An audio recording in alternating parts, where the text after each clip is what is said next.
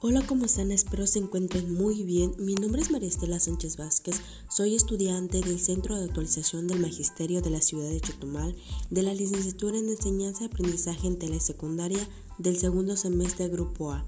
Y en este video educativo hablaremos sobre los temas vistos en la unidad 2 de la asignatura Prácticas Sociales del Lenguaje. Empezamos.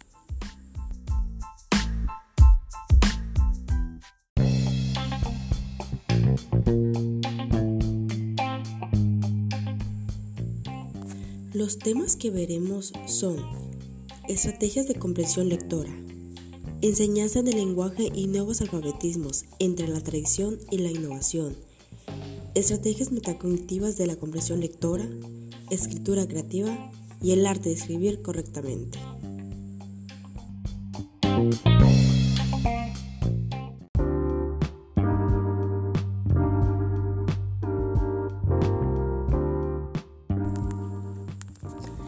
La comprensión lectora hace referencia a un proceso simultáneo de extracción y de construcción tradicional entre las experiencias y conocimientos del lector, con el texto escrito en un contexto de actividad. En los procesos de aprendizaje y enseñanza, las competencias de un lector es de las herramientas psicológicas más relevantes. Su carácter transversal conlleva efectos colaterales positivos o negativos sobre el resto del área académico. El autor, Paris Walker y Turner, ofrece seis razones por las cuales adquirir una competencia estratégica en comprensión lectora, lo cual es relevante para la educación y desarrollo de los escolares. La primera estrategia es las estrategias permiten a los lectores elaborar y organizar y evaluar la información textual. La segunda es la adquisición de estrategias de lectura consciente y se solapa en el desarrollo de las múltiples estrategias cognitivas para la mejora de la atención, memoria, comunicación y aprendizajes durante la infancia. La tercera es, las estrategias son controladas por los lectores. Estas son herramientas cognitivas que se pueden usar de forma selectiva y flexible. La cuarta es, las estrategias de comprensión reflejan la metacognición y la motivación por lo que los lectores deben tener tanto conocimiento estratégico como la disposición a usar dichas estrategias. La quinta es, las estrategias que fomentan la lectura y el pensamiento pueden ser enseñadas directamente por los profesores. Y por último, la lectura estratégica puede mejorar el aprendizaje en todas las áreas curriculares. De ahí partimos a la definición de taxonomía de las estrategias de comprensión lectora. Bueno, las estrategias cognitivas se refiere al proceso dinámico y constructivo que el lector pone en marcha de manera consciente e intencional para construir una representación mental del texto escrito. La metacognición hace referencia al conocimiento sobre el propio conocimiento y la regulación de los procesos cognitivos. Los procesos de conocimiento se refieren a la actividad de los conocimientos sobre la tarea, la persona y las estrategias. Las estrategias metacognitivas previas a las lecturas es, para este momento, priorizar cuatro acciones importantes, lo cual 1. Identificar y determinar el género discursivo al que nos enfrentamos. 2 Determinar la finalidad de la lectura. 3. Activar conocimientos previos. 4. Generar preguntas que podrían ser respondidas con la lectura del texto. Estas acciones facilitan una mayor implicación del lector durante la lectura del texto, mejorando el rendimiento en la comprensión lectora y el recuerdo, dependiendo de que estas acciones previas a la lectura se realicen de forma correcta o no y por lo tanto las estrategias durante la lectura es primero identificar las palabras que se necesitan ser aclaradas. 2. Releer, parafrasear y resumir entendidas textuales. 3. Representaciones visuales. 4. Realizar inferencias. 5. Detectar informantes relevantes. Posteriormente, las estrategias metacognitivas de la lectura. Primero es revisar el proceso del lector, conciencia del nivel de procesión logrado, construcción global de la representación mental, la finalidad expresiva y la finalidad comunicativa. La enseñanza de estrategias de aprendizaje en función a los estadios de desarrollo. Se dice que los estadios de desarrollo han jugado un papel relevante a la hora de contemplar las posibilidades de enseñar estrategias de aprendizaje y que estrategias son factibles de ser enseñadas en estudiantes de grados educativos elementales. Entre los 6 y 7 años habitualmente se inicia la educación obligatoria. La dificultad se atribuye a un déficit de medición, esto es, los escolares tienen problemas para producir por sí solos una estrategia en parte debido a la escasez de experiencia metacognitiva en el dominio. Esto no implica que los estudiantes no puedan usar y aprender estrategias de aprendizaje. Más bien, una posible lectura es que dicha edad estamos en un estadio de transición donde los estudiantes pueden experimentar una mejora considerable en el uso de estrategias a partir del contexto proporcionado para ellos. Esto quiere decir que en los primeros grados es la planificación, la enseñanza de estrategias como la activación de conocimientos previos, tener una visión general de texto durante la lectura, utilización de estrategias de monitoreo tales como identificar términos o conceptos confusos, etc. En los últimos grados, las estrategias es más como la planificación, incluyendo estrategias de relación entre texto y texto y entre el texto y la lectura durante la lectura, estrategias de monitoreo dirigidas a detectar cuando se produce una falla de comprensión, estrategias de resumen, etc. Los métodos instruccionales en la estrategia de la comprensión lectora. Aquí parte del docente. El docente maneja por fases. La primera fase los docentes tienen como toda la responsabilidad de, responsabilidad de la ejecución de la tarea realizada. Como segunda fase el docente mediante una práctica guiada y con el adminaje adecuado facilita la responsabilidad compartida y finalmente promueve el proceso de participación y facilitación que los escolares vayan adquiriendo. Por otro lado, los alumnos, su primera fase es que son estudiantes capaces de usar y de manera espontánea las estrategias.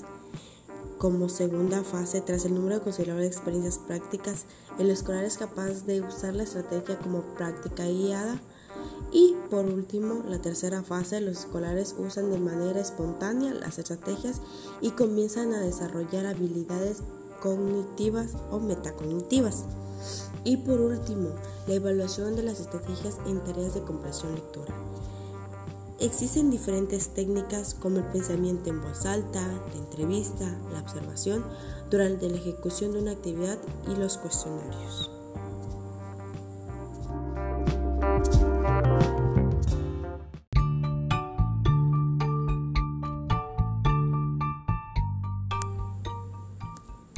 La enseñanza del lenguaje en la educación secundaria en México se ha centrado en las posturas menos normativas, enfatizando lo que los estudiantes hacen al comunicarse. Las formas de comunicación se han modificado y los avances en materia de tecnología de la información y de la comunicación, los TICs, se han extendido hacia la mayor parte de las actividades humanas. La tradición en la enseñanza del lenguaje. El estructuralismo lingüístico se ha abordado desde la mirada de, cuatro sistemas, la Escuela Praga, la Escuela Ginebra y la Copernic, y el estructuralismo estadounidense. La Escuela Praga se basa en el análisis del texto y se realizan a partir de funciones que cumplen el lenguaje y la comunicación la Escuela Ginebra, encargado de revisar sus ideas estudiando el lenguaje desde la identificación de los elementos gramaticales con base en el análisis entre el uso y la norma, aportando el concepto de monema. En la Escuela de Copargoe aporta el concepto de gramática y, se remitió al análisis de la estructura de las lenguas. El estructuralismo estadounidense plantea el uso y estudio de la lengua que implica el tratamiento de dos subsistemas. El primero corresponde a los elementos de la gramática y el segundo relaciona con la, con la fonética y la semántica. La nueva realidad. En el proteico externo del siglo XXI ha emergido un concepto relacionado con los adelantos tecnológicos aplicado en la educación.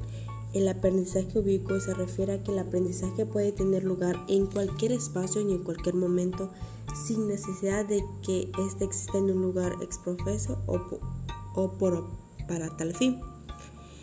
El autor Barbules propone analizar desde cuatro dimensiones relacionadas entre sí, El primero es la especialidad. Actualmente en los países desarrollados las tecnologías digitales están presentes de maneras constantes en todos los lugares, tanto públicos como privados, y las conexiones inalámbricas se encuentran al alcance de todos. La portabilidad.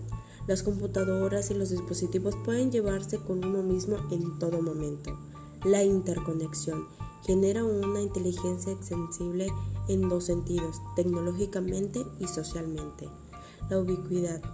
En el sentido de redes y flujos transnacionales y globalizados, fluye gente, información, ideas y otras cosas, de modo que las personas nunca están únicas y exclusivamente en un lugar en el que se encuentran físicamente, sino un gran conjunto de relaciones establecidas a nivel global. Desde la enseñanza del español a la enseñanza de la literacidad, un espacio para la innovación.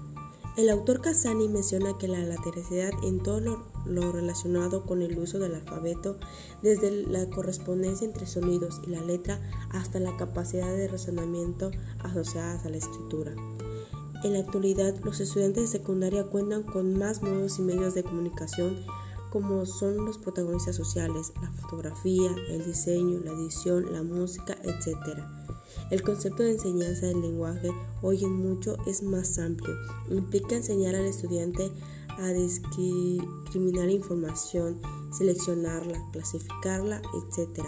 Y basado en el autor que es, se sugiere un quinto elemento para el estudio de los eventos de la literacidad y estos son la práctica letrada, el hecho evento de literacidad, Em, artefactos de lectura, rutinas, el modo, lo cual es, puede ser lingüístico, visual, auditivo, kinestésico, espacial, etc.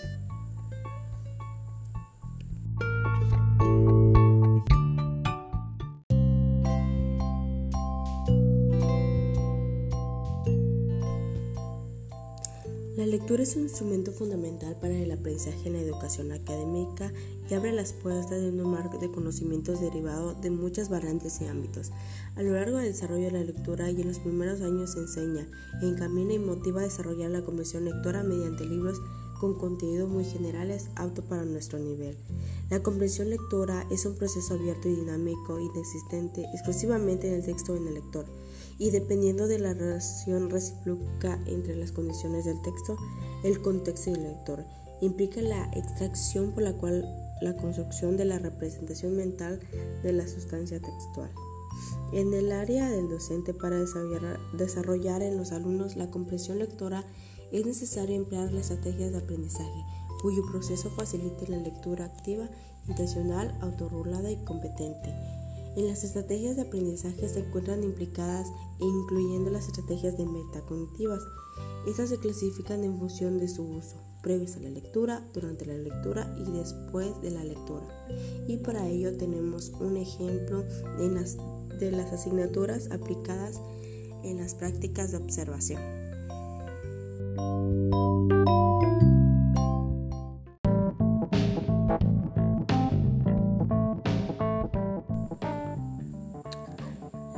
Escritura creativa se basa en que el lector sea creador del texto e historias que lee. De esta manera será fundamental que se pueda visualizar escenario, acciones, personajes y más. Este factor es importante para que vayamos practicando mucho nuestra creatividad. Y para ello tenemos el ejemplo de un fanfic de mi autoría que se llama El País de las Mil Maravillas que es una historia basada en la película Alicia del País de las Maravillas con un toque personal, lo cual narra a una chica de 15 años que es obligada a casarse y huye. Y en eso se hunde al bosque y empiezan sus grandes aventuras.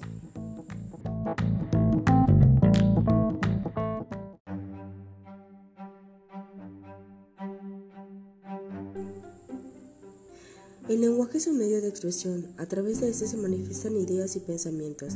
El ser humano es social por naturaleza y por medio del lenguaje que puede relacionarse.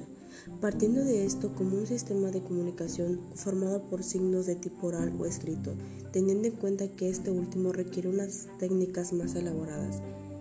Lo cual el autor Héctor Gómez define la habilidad de escribir correctamente como una actitud del alma que requiere ante todo una absoluta honradez intelectual.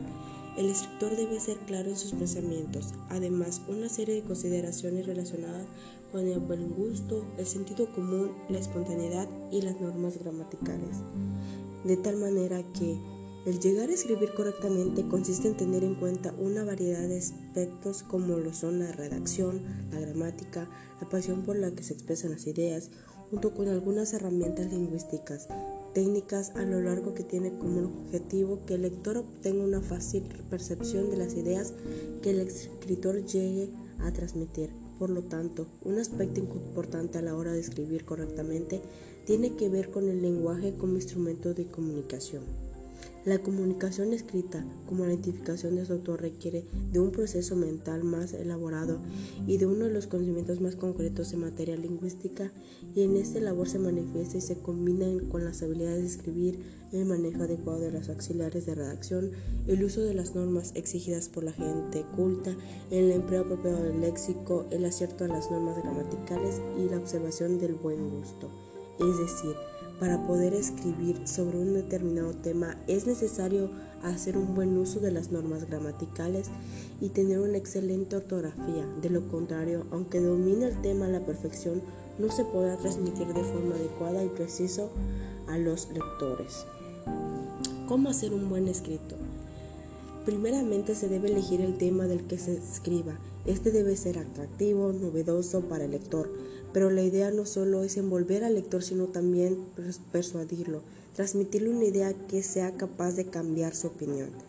Al haber elegido el tema se puede implementar algunas técnicas que faciliten el desarrollo del mismo, como son los mapas mentales, un diagrama, utilizando para representar ideas, el mapa conceptual utilizado para conceptualizar ideas y los sigolismos, que son una forma de razonamiento deductivo de un par de premisas que llevan a una conclusión en otras. ¿Cómo organizar un ensayo o un artículo? A la hora de presentar un escrito se debe tener en cuenta una estructura. Primero debe existir un título claro, conciso, que sea breve y específico. A este le seguirá la tabla de contenido. Este mostrará cómo se desarrollan los temas dentro del ensayo. A continuación se encontrarán breves resúmenes denominados síntesis. En dicha parte utiliza el método deductivo. Luego se hallarán la introducción. Continúa la presentación del tema a desarrollar. Posteriormente vendrá el desarrollo o cuerpo del escrito. Este sin duda es indispensable, es básicamente la esencia del escrito. Sin lo anterior va a carecer de valor. Aquí se exponen todas las ideas y argumentos que pueden buscar persuadir al lector. Para culminar, se debe colocar unas conclusiones a lo que llegaron a partir de ideas, argumentos mencionados anteriormente. Si se desea, se pueden añadir todas las imágenes, gráficas o mapas y demás respaldo del escrito. El lugar ideal para esto es el apéndice.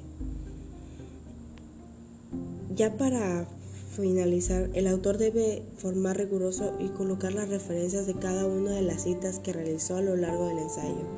Si se presenta alguna idea ajena sin, sin citar, esto se considera plagio. Ten en cuenta a la hora de escribir un buen párrafo. Todo escrito está compuesto por variedad de palabras que forman oraciones. La suma de oraciones consecuenciales de cómo resulta un párrafo. La construcción de este una idea principal. A través de esa se prenden una serie de ideas secundarias que ayudan a complementar y a profundizar el tema a tratar. Para llevar a cabo un buen manejo del tema dentro del texto es necesario tener en cuenta la unidad del pensamiento y sentimiento, de modo que sea posible para el lector seguir con la estructura lógica de lo expuesto. A partir de esto llega la claridad de lo que se requiere transmitir. Hay que tener en cuenta que no solo es escribir y juntar demasiadas palabras, porque de esta manera el texto carecería de lógica, redacción y otros elementos. Más que eso, tener en claro ciertos aspectos que mejorará una manera absoluta de la calidad de un párrafo y esto ayudará a optimizar cualquier escrito. Como primer punto, se debe tener la claridad de la idea que se requiere implementar. Debe ser una idea sencilla y de forma directa, no darle trabas ni tensiones que pueden llegar a confundir al lector que desea interpretar. El segundo aspecto es tener en cuenta, y menos importante, es la coherencia Y el tercer aspecto es la densidad básica en la, la implementación de la que se requiere escribir. Y a modo de conclusión se refiere a que diferencia del lenguaje oral, el lenguaje escrito debe ser mucho más riguroso, requiere de un mayor saber a la hora de expresar ideas y pensamientos. Se debe tener en cuenta una serie de normas que buscan darle sentido y claridad a los textos, escritos para facilitar la comprensión de los mismos. Y es aquí donde radica el arte de escribir bien.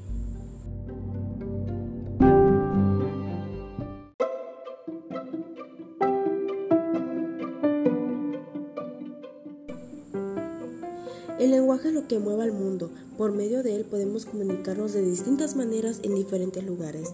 Debemos participar en su constante enriquecimiento. No debemos limitarnos, no dejarnos llevar por modismos, practicar el uso correcto de este para tener un conocimiento más abundante, un léxico más rico, así como un modo de interactuar y aprender cada día más con el comunicarnos.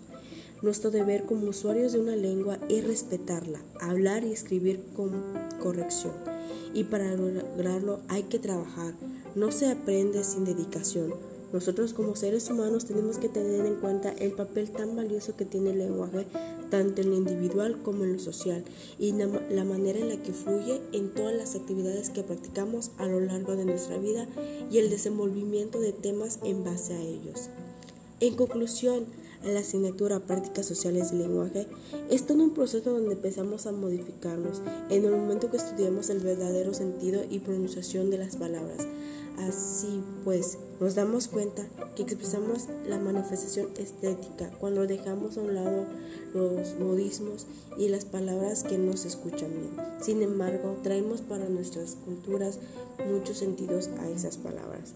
Como una, como una manifestación estética, un importante es expresar sentimientos por medio del arte, como la danza, ballet, canciones, poemas, refranes, etc. Un buen método para comunicarnos es una manera adecuada y encontrar belleza en cada uno de ellos. Como docentes en formación, considero que el uso correcto de la lengua y la ortografía son de suma importancia, principalmente para nosotros porque seremos quienes enseñemos a los demás en la educación y si llegamos a impartirles un lenguaje, vocabulario y ortografía incorrecta, ellos siempre considerarán que están bien. Además de que si creamos buenos conocimientos en los adolescentes en cuanto a la lectura, lo cual es la pieza clave, ellos podrán desarrollar una buena ortografía y lenguaje adecuado. Además, por supuesto que estarán mejorando su preparación y serán más cultos. Thank you.